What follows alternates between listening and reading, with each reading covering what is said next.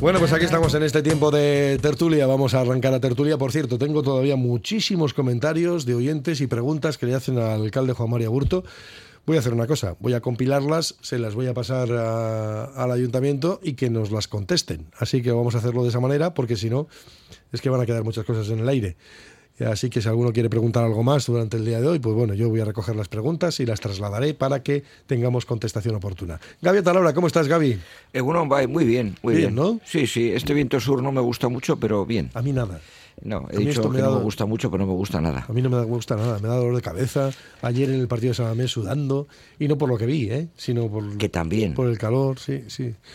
Eh, Miquel Ruiz, ¿cómo estás, Miquel? Miquel Ruiz, está por ahí Miquel Ruiz. Sí, ahora. Ah, ahí estás, ahí estás, ahí estás. Afectado por el viento sur también. no me extraña, no me extraña. A mí me esto es que para mí son es cabezón además. Este es un. Bueno, yo creo que se juntan dos cosas: el viento sur y lo que se suele llamar la estemia primaveral. O sea, esta época del año es muy suele ser muy frecuente eso, ¿no? Tener un cansancio corporal. Eh, dicho en un lenguaje clásico y popular las, las mañanitas, como eran las mañanitas de marzo son buenas, las mañanitas de abril son buenas para dormir, ¿no? Y las de mayo no tienen ni principio ni cabo, o sea, se tiene una somnolencia, un cansancio, yo creo que también es la primavera, ¿eh? No, no, será eso, igual que la sangre altera y algo más, vamos, o sea. La sangre altera y algo más. Y algo más, o sea que bueno, ya bueno, y, y, luego, no vamos a estar siempre ocupados lo de fuera. Y luego nosotros también, que somos un poco indolentes, joder. Sí, sí, sí, también, también, también.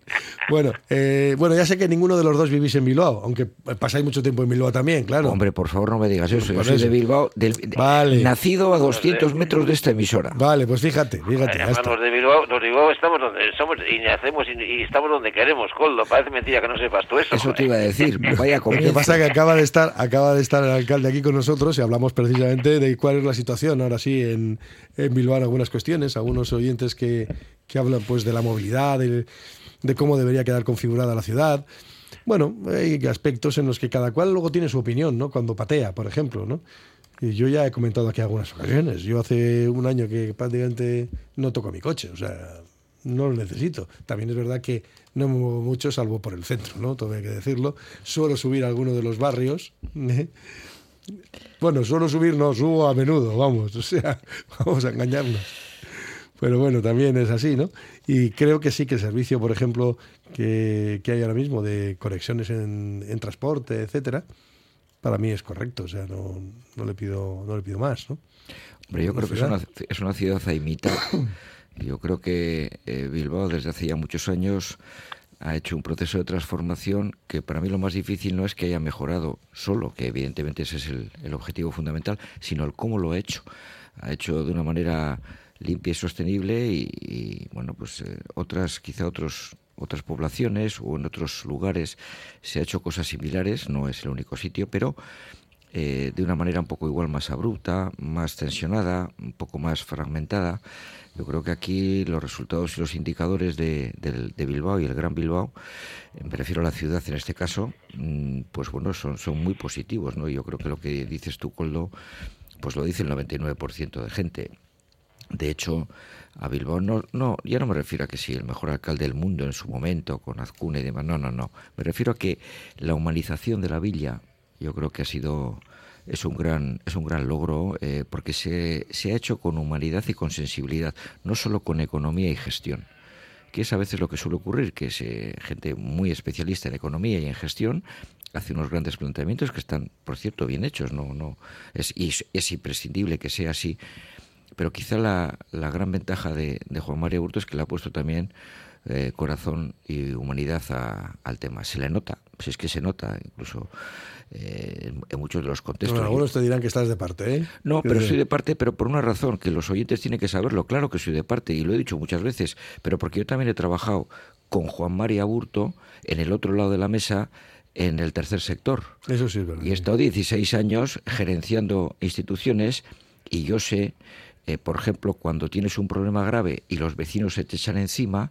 yo sé la actitud que tuvo él cuando estaba al frente de la Consejería de Acción Social y cómo se mojó personalmente en un tema de Deusto en el que él, por cierto, vive en Deusto. Eso se lo he visto hacer a muy poca gente. Entonces, claro que estoy de parte porque he visto que cuando realmente he necesitado estar con él o le he pedido, por ejemplo, eh, en acción social, eh, un tema importante que necesitaba yo hablar con él porque me parecía a mí urgente, me dijo, mira, no te puedo atender porque tengo unos días increíbles. Si quieres, a las 7 de la mañana, en determinado bar de Deusto, que me abren la persiana, nos juntamos media hora y tengo media hora para ti. Y a las siete y media de la mañana me recibió. Y a las 8 de la mañana se marchó pitando para no sé dónde. Esas cosas no se olvidan. Eh, Miquel. Bueno, pues yo tengo experiencias similares, ¿eh, Gaby? No, pero no, no, no me refiero, no, yo no quiero centrarlo en la persona de... No, no, es que voy ahí, voy ahí, ahí Coldo, déjame, Bueno, vale, te dejo, vale. A ver, como, Como, como, como, buen apuntador me puedes soplar también algo, también. no, no.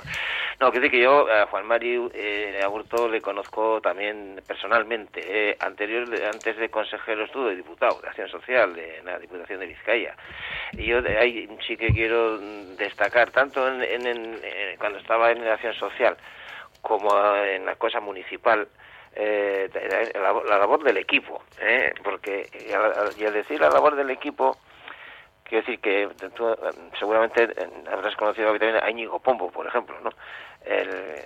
Y, en ese sentido yo creo que a veces eh, eh, evaluamos gestiones pues eh, por los líderes. Es como en las parroquias que se cuenta la historia por los curas no y, los, que tiran para adelante en las parroquias normalmente son los, las, personas de la comunidad y demás. O, la historia que se cuenta por los reyes no y no se cuenta porque todos los días está ahí currando no bueno, yo sí creo que, a ver, desde yendo a la, cuestión que, que decías, Coldo, eh, yo creo que desde que Bilbao, con aquel famoso bocho oscuro, mugriento, eh, se hizo toda una, una labor eh, en que toda la sociedad se implicó, incluso hubo una asociación que se creó para coordinar las distintas iniciativas, Bilbao Metrópoli 30, ¿no? Y ahí, por ejemplo, que bueno, yo también tuve la experiencia de, y el gusto de poder participar activamente desde la parte que me correspondía, ¿no? Y ahí se empezó por, por eh, otear experiencias que había habido de reconversiones en ciudades, ¿eh? por, ver, por ver ejemplos, diríamos, a seguir. Y, bueno, ahí ya se, cogió una senda en la cual se ha implicado toda la sociedad, toda la sociedad. Eh, decir que eh, atribuir el, el, el, éxito, los logros de, de la evolución de Bilbao solo al, alcalde o, al ayuntamiento, a mí me parece que es muy reduccionista. ¿eh? Y si se los atribuimos al ayuntamiento, mm, pues hablar solo de una persona también me parece muy reduccionista, porque en el ayuntamiento de Bilbao hay muchísima gente trabajando, hay muchísimos concejales, y yo creo que en ese sentido mm, los méritos y los, y los deméritos también, ¿no? Hay que ponerlos en responsabilidad un poco del conjunto de, las, de las personas. ¿no? Pero eh, fíjate, una, una cosa, Miquel, eh, estamos acostumbrados a que cuando hablamos de la política y de los políticos, cuando se les critica para mal, nadie, nadie tiene el pudor de decir, bueno, bueno, oye, cuidado que estás hablando demasiado bien, a ver si... En cambio, cuando se nos ocurre a alguien hablar bien de alguien, inmediatamente saltan las alarmas. Oye, que este va de parte, a ver, que no, hagas propaganda. Pero, pero es claro, pero es que, porque no estamos acostumbrados a hablar bien de nadie. Y efectivamente, como dices tú, el, el, el tándem pombo-aburto pues hombre, pues yo no digo que no sea repetible, ojalá incluso sea superable, pero la humanidad y la gestión que demostraron y el resultado que han tenido, pues hombre, a mí me apetece mucho que me digan que estoy de parte, porque los estoy. Estoy, totalmente de acuerdo contigo, ¿eh? y efectivamente, ya vale siempre echar trastos a la cabeza y, no reconocer méritos de las personas, ¿no? Pero vamos, yo no, no iba por ese lado, que tienes toda la razón del mundo, ¿eh? me alegro que lo digas porque además veo, mm, ya te digo, de tanto de... de he empezado por ahí y, Coldo me ha dicho, oye, no, no centrar las personas. No, no, no, era, era por no centrarse en las personas simplemente, sí, ¿no? Sí, sí, pero, empieza por ahí, así yo a Burto... a mí, por ejemplo, habéis recordado, recordar a Íñigo Pombo es que me parece recordar una excelentísima persona, fundamentalmente. Luego, aparte ya, uno puede tener cualquier puede tener cualquier otra consideración, ¿no? Pero estamos hablando de una excelente persona, una, una persona magnífica, ¿no? Y Íñigo practicaba, porque se, lo he escuchado mucha gente yo, lo que ha dicho Gaby, ¿no? Eso de em, atender personalmente las cuestiones, ¿no? Y, fuera de las horas laborales. Yo en eso podría poner eh, ejemplos, pero no es, el, no es el momento porque no estamos hablando de eso. No, no, no. no pero, yo sí quiero poner en valor lo que digo, que esto es, es una experiencia, la, el, desarrollo de Bilbao en el que el diseño urbanístico, por ejemplo, pues se le atribuye, entre comillas, a un concejal, ¿no? Que se es decir, que yo creo que es una labor de equipo y creo que no es solo el ayuntamiento, yo creo que son muchas instituciones y sí es verdad que ha habido una transformación de la cual al menos yo me siento totalmente orgulloso. Ojo, yo me acuerdo que antes cuando me traías a gente a Bilbao subías al chanda, eh, que era lo, único que se podía ver así un poco decente, y decía, decía esto, digo, ya sé que no es bonito, pero es que es nuestro bocho y a nosotros nos gusta, ¿no? Sin embargo, ahora subes al chanda o vas por el parque, no sé qué, y no te que diciendo, ya sé que no es bonito, dice, porque todo el mundo dice, qué maravilla, qué bonito, ¿no? Está bien diseñado, está bien hecho, eso es así. Bueno, pues luego llega la percepción de los oyentes, ¿eh? que cada uno tiene la suya. Algunos dicen pues que si se empiezan a evaluar gestiones, empecemos por la seguridad. Para este oyente dice Bilbao ya es peligroso ir al mercado de la Ribera, por ejemplo. Dice que Bilbao se come el presupuesto de Vizcaya, sus obras faraónicas, sus teatros, sus palacios de congresos, sedes deportivas con el dinero de los vizcaínos, vascos, españoles, europeos. Luego no vengas a Bilbao que molestas paga mis caprichos y punto. Bueno, yo creo que no es así, eso ya creo que esa parte se exagera mucho. Eh, en esa otra de las, de las cuestiones, pero bueno, estas son, que, oye, percepciones que tienen también los oyentes, ¿no? Algunos que dicen el autobús a uno, dice autobús cada hora y de tamaño grande que se tiene que parar si viene un coche de frente en la vía vieja de Zama. Pues mira, aquí este, eh, este recorrido lo suelo hacer yo algunas veces, eh, lo hago en autobús con bastante asiduidad y sí que es cierto que es francamente horrendo, claro, pero yo no sé cómo se puede evitar aquello, claro, porque las cuestas, pasas vía vieja de Zama y vas subiendo hacia arriba y es horrible. O sea, no pasa, tiene que parar el coche si pasa el autobús el autobús no pasa. Sí, es cierto que esos problemas sí que tenemos en algunos lugares. También la orografía y la configuración del, del entorno, ¿no? Pero bueno, eh, supongo que habrá que pedir que se den unas vueltitas a esto a ver cómo se puede solventar. No sé, ponerles hélices a los, lo que dicho Antes, se le manda al alcalde la No, no, nos va a mandar las propuestas, sí, sí. Yo le mando al alcalde que sea él el que se cargue. no me tampoco yo complicándome la asistencia con esto, pero bueno, yo en todo la peligrosidad, yo vuelvo a repetir, no, yo no dudo en absoluto. es que de repente, si alguien ha tenido una, un, un episodio de estos, pues lógicamente su percepción es distinta a la mía. No lo he tenido, pues no puedo decir absolutamente nada, ¿no? Eh, yo creo que todos vamos cargados de razones por la vida y todo lo que se dice es verdad, ¿no? Y lo que dicen los oyentes también, o sea, todo lo que estamos diciendo es cierto lo peligroso es vivir. En el, tema de la seguridad, el mayor peligro es vivir.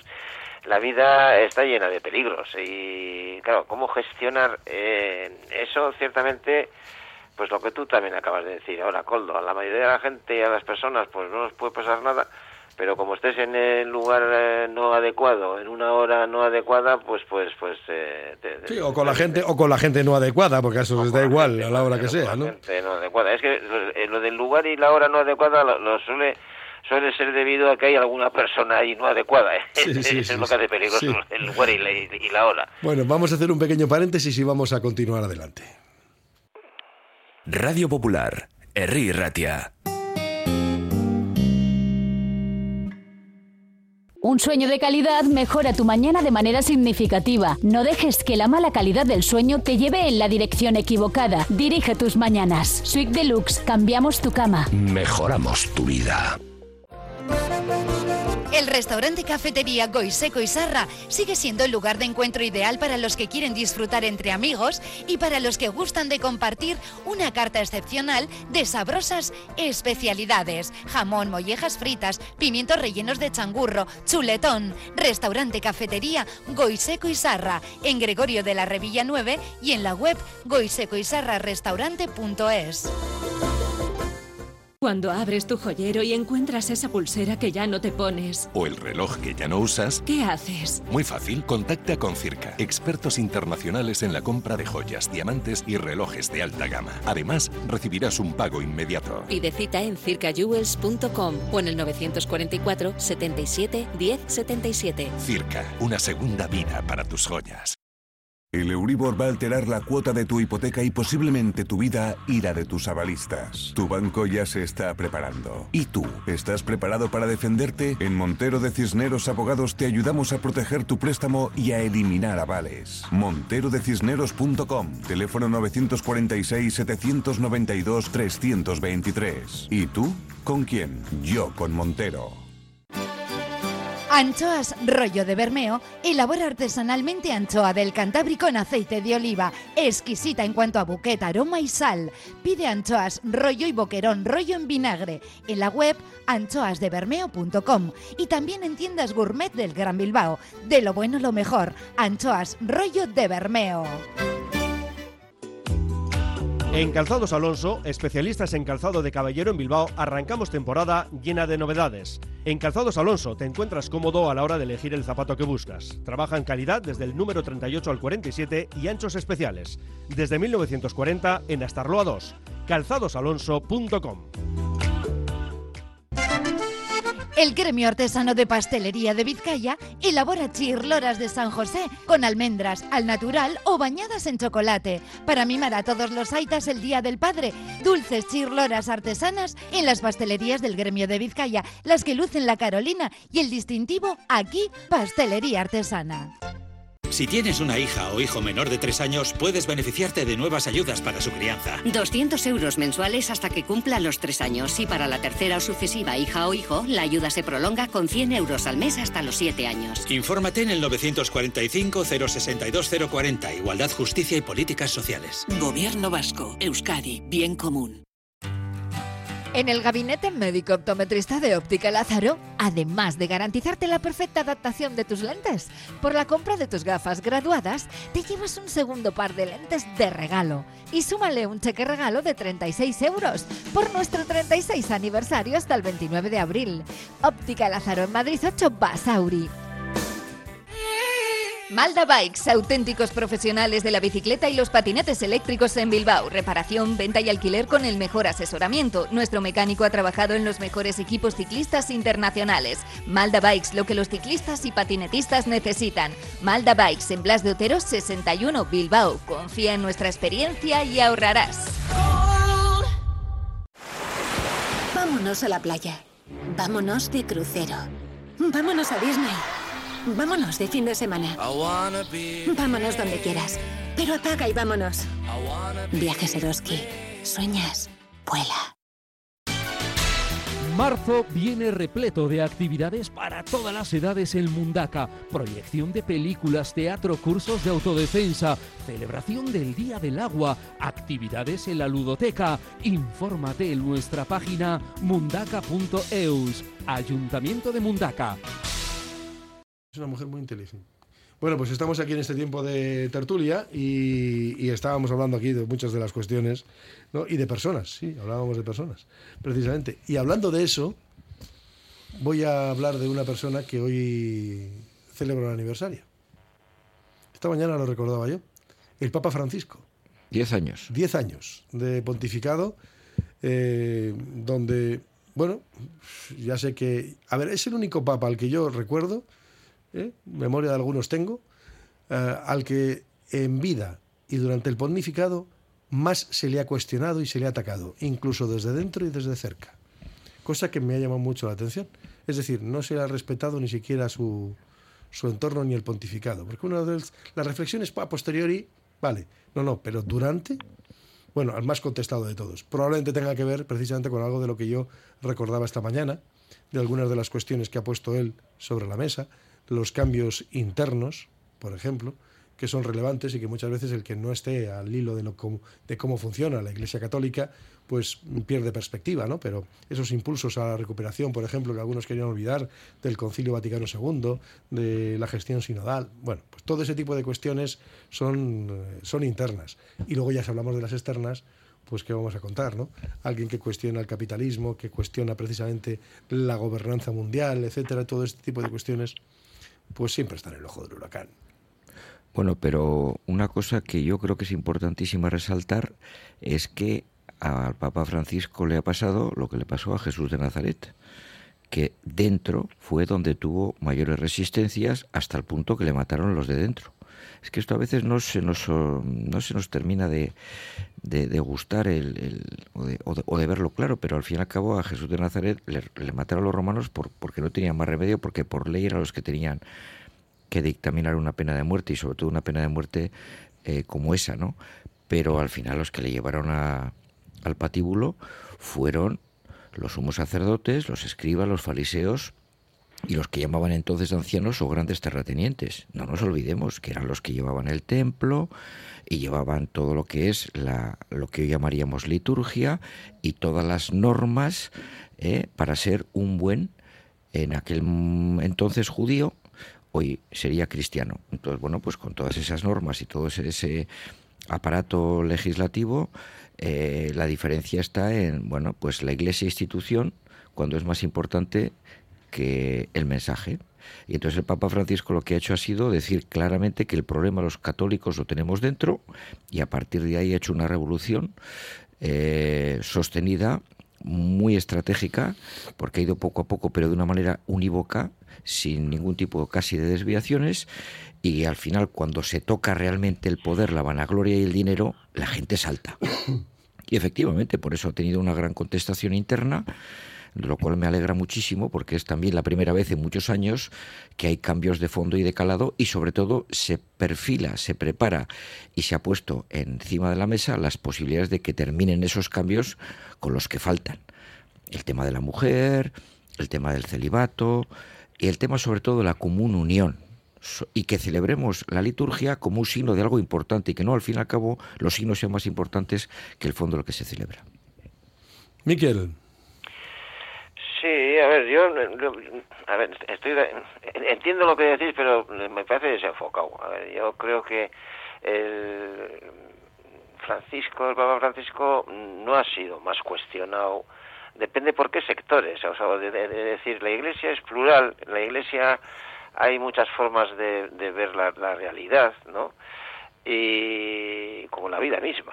¿Eh? Entonces, eh, a ver, yo por ejemplo, en mi historia de los papas que he conocido, pues mm, hay un dicho que dice que no todos los santos son de mi devoción, ¿no? Entonces hay, hay, hay personas que, por ejemplo, por Juan XXIII, Pablo VI, Francisco, pues han sido papas que pues para mí han, sido referentes, ¿verdad? Porque era un poco lo que tú pensabas, pero estos tenían, pues eso, otros sectores de la Iglesia que, mm, vamos a llamarles conservadores, a mí no me, no me gusta etiquetar, ¿eh? ni porque una persona conservadora eh, te puede salir eh, y, te, puede sorprender, ¿no? Pues como fue el caso de Oscar Romero, el monseñor Oscar Romero, eh, eh, te puede sorprender y, yo creo que la persona, las personas somos inclasificables, ¿no?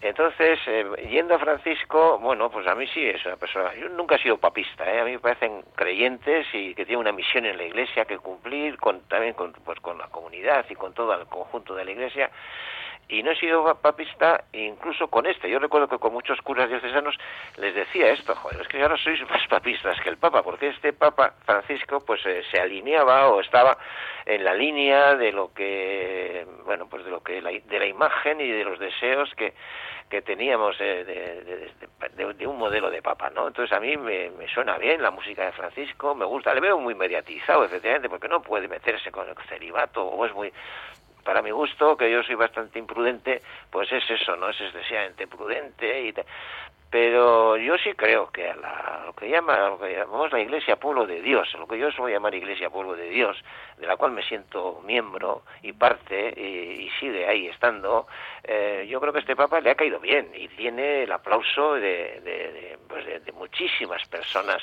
eh, de la Iglesia, ¿no? Y sí es cierto también que ha habido, bueno, pues alguna cosa que a mí sí me ha sorprendido en algunos sectores conservadores que eran muy papistas y que en este momento hasta se han organizado para y públicamente discrepan y bueno ha habido cosas que, que, que te sorprenden también de cómo la, la, necedad humana es eh, no tiene límites ¿eh? Eh, entonces sí, sí ha sido contestado.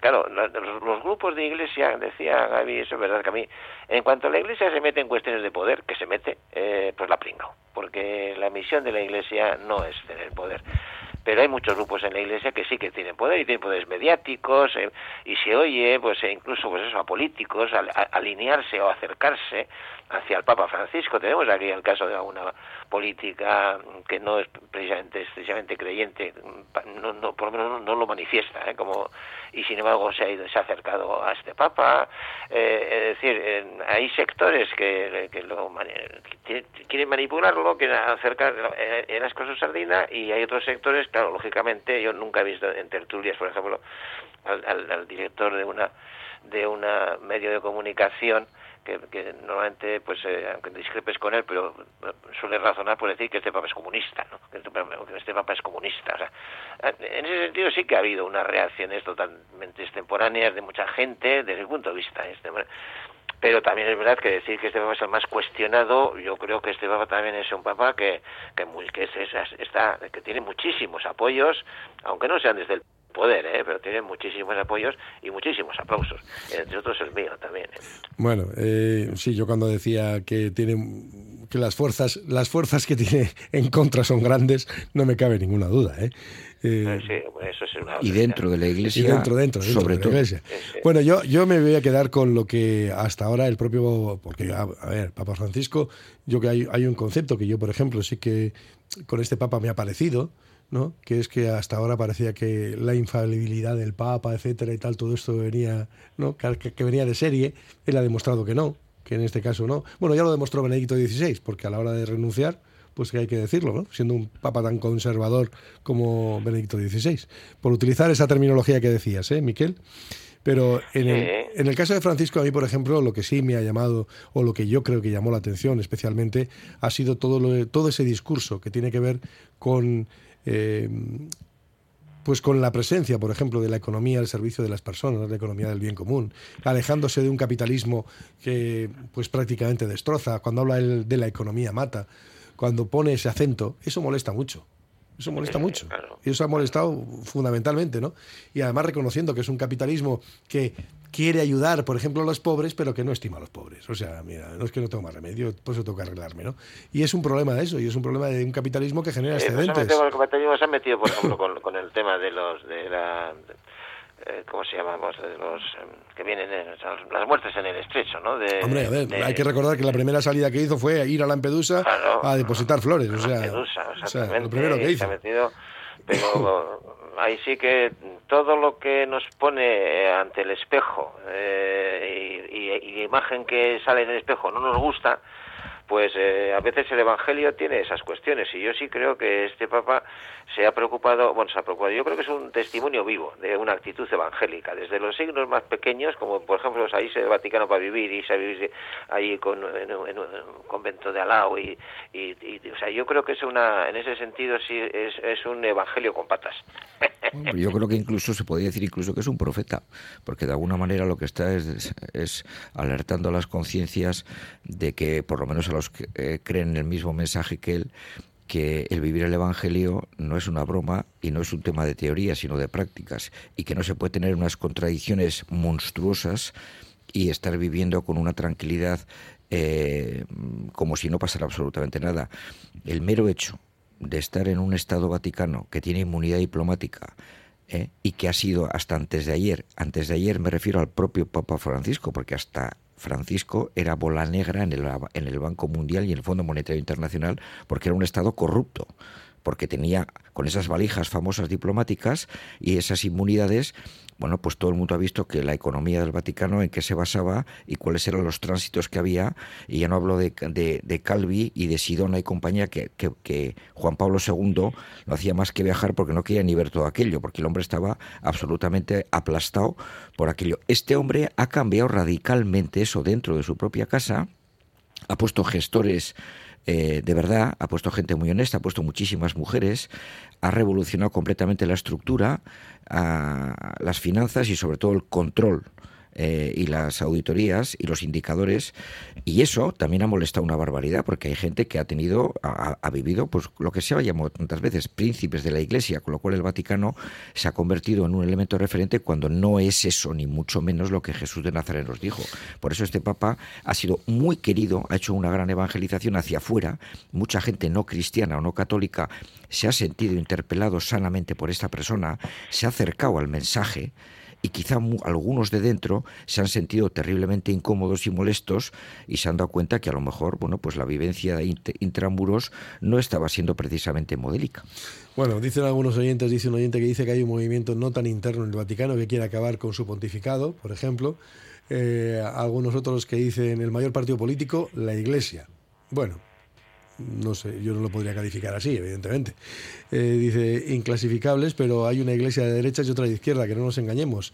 Dice un oyente que dice que es fan de Francisco. Eh, luego también dice que todos los papas se han metido en política, como lo hizo Jesús, y por ello fue perseguido y Francisco está siendo perseguido por una curia ultraconservadora y la extrema derecha política. Bueno, pues en parte esa es la, realidad, pero por ese cuestionamiento del que yo hacía referencia antes, donde él ha puesto los acentos, a ver, lógicamente, que tiene todavía lagunas, claro, trabajo por hacer, ni te cuento.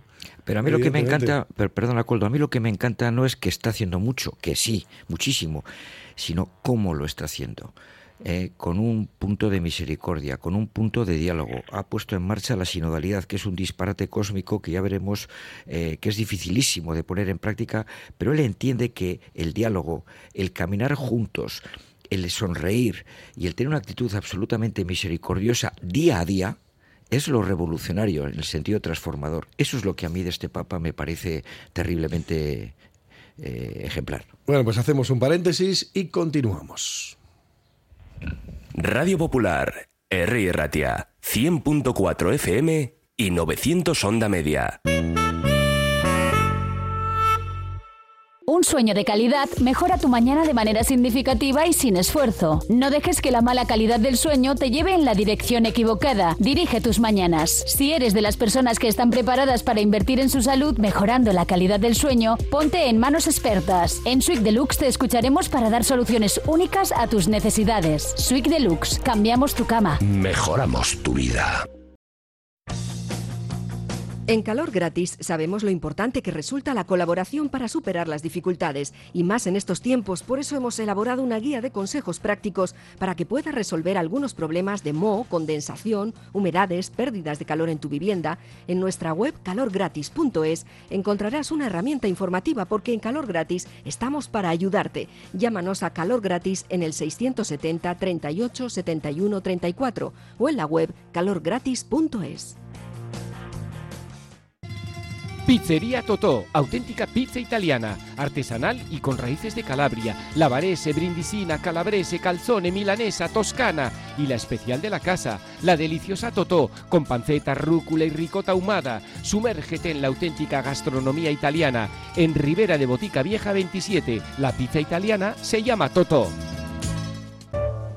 Panes, empanadillas, choripanes, paninis, bocadillos en la panadería y panadería Saidani no solo te los damos calentitos del día, sino con un trato como en casa. Y tenemos las palmeras más ricas, ¿cuáles? Las auténticas palmeras de Goisalde. La panadería y panadería Saidani. Estamos en Bilbao y Parraguirre 5 y Colón de la Reategui 44.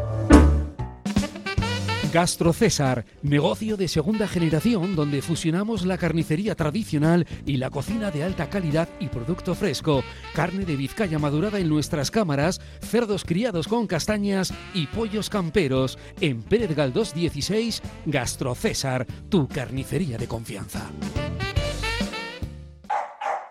Aviso importante, Nature y el almacén, tus tiendas de mascotas en Bilbao, amplían sus servicios para tus mascotas. Peluquería, alimentación, accesorios y ahora farmacias veterinarias. En María Díaz de Aro 12 y en Zumalacárregui 93 frente al Parque Echevarría. Movex Clinics Bilbao, centro de neurorehabilitación mediante exoesqueletos. El método Movex logra mejores resultados en la recuperación de lesiones de médula, ictus, ataxias y neurodegenerativas. Somos ciencia a tu servicio. Infórmate en el 613 00 44 36 y en movexbilbao.com. Jornadas de puertas abiertas para el bachillerato en el Centro de Formación Somorrostro. Ofrecemos a tus hijos formación personalizada, nuevas metodologías, clases en inglés y el aval del 100% de aprobados en la evaluación de acceso a la universidad. Jornadas de puertas abiertas para el bachillerato en el Centro de Formación Somorrostro. Te esperamos. Vizcaico Foru Aldundia. Diputación Foral de Vizcaya.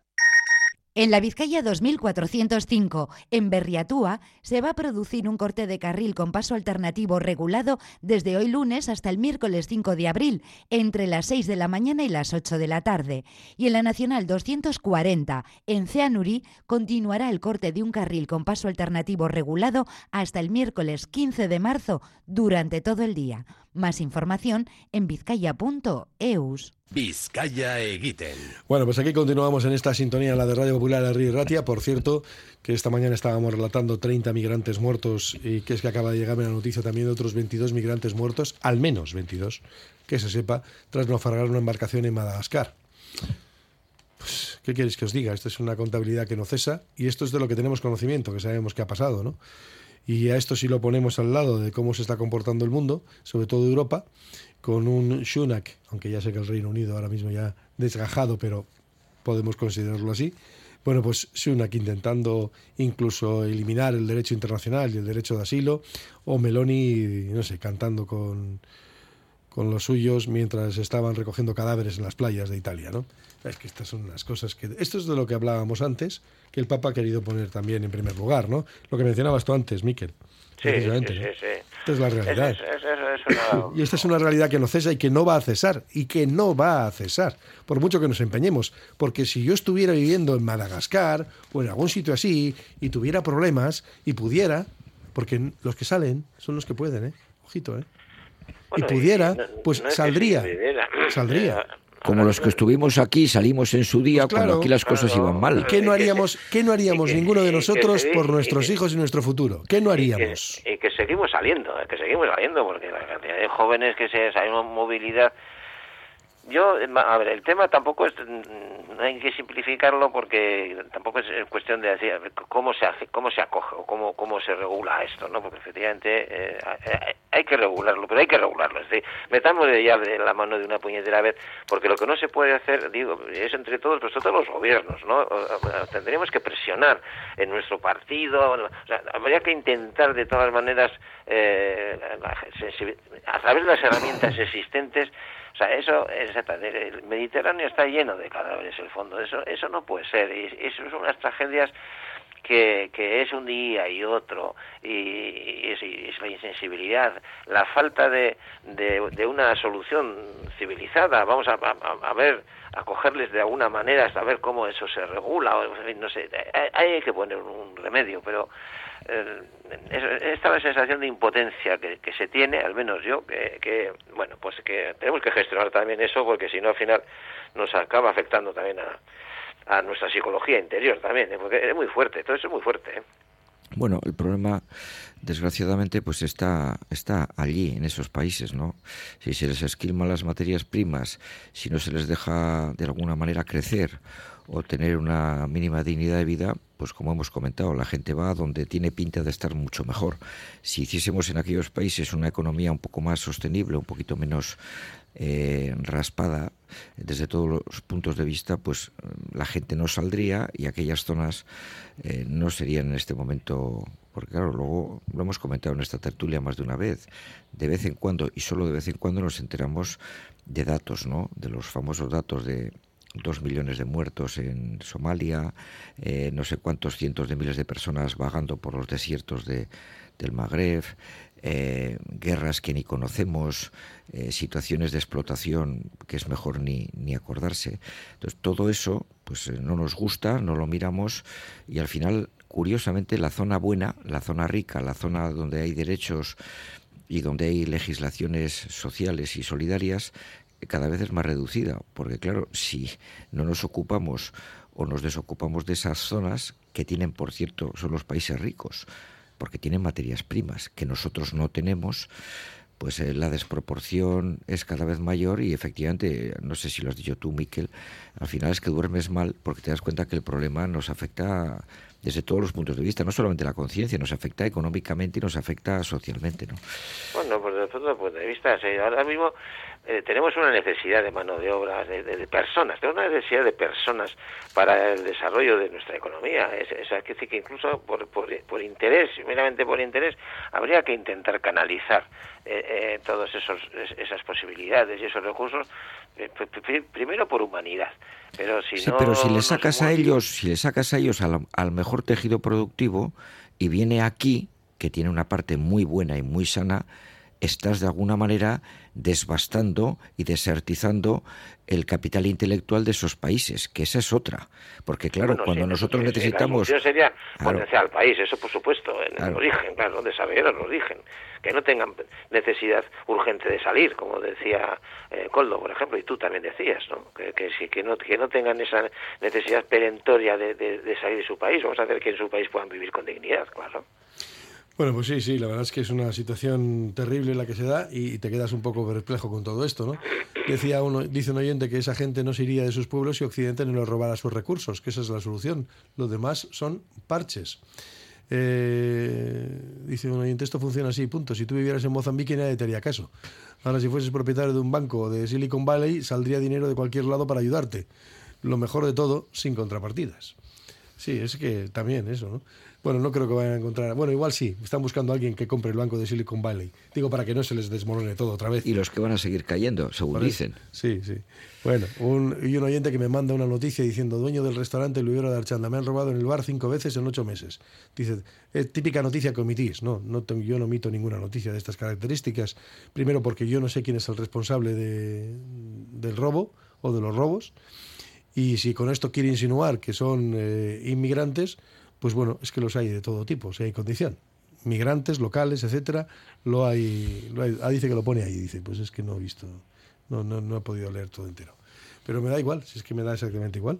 Claro que hay eh, personas que vienen de otros lugares y que, y que vienen a robar y son disruptivos. Sí, no tengo ningún problema en reconocerlo, porque lo voy a reconocer, es una realidad. pero, pero, pero, no, pero ni son mayoría ni son mayoría ni es lo más preocupante de todo. Pero esto pasa como las cárceles, que, parece que la cárcel está llena solamente de migrantes, ¿no? Bueno, pues eh, y no, no y, al final los delitos, ya vemos, nos parece muy normales los delitos mal llamados de guante blanco que están todos los días en los medios de comunicación pero esos como son de los nuestros no decimos nada. Nos enfadamos mucho cuando un tío va con una navaja, con razón, nos enfadamos con razón, no porque lleve la navaja. No le damos la razón por eso, pero claro, la gente que está haciendo grandes barbaridades y que todos los días en los periódicos, esos no hay ni un emigrante de esos. Yo suelo utilizar mucho la demagogia con estas cosas. Ya lo sé, ya sé que es demagógico. Dices, pero bueno, a mí dices, hombre, ha, ha habido uno que ha roto una ventana y ha entrado y ha robado la casa, ¿no? Y dices, vale, y otro, ¿iba o sin IVA? Porque en la casa de todos también se roba así, ¿eh? Eh, asociar o relacionar a la inmigración, eh, la inmigración exterior eh, y ciertas inmigraciones con la delincuencia, eso mm, no, es, no, no, tiene rigor, o sea, eso, eso, no es riguroso, eso no es cierto, no es cierto, o sea, sencillamente ya está, o sea, lo voy a decir de, de otra forma. Es mentira, o sea, eso es mentira.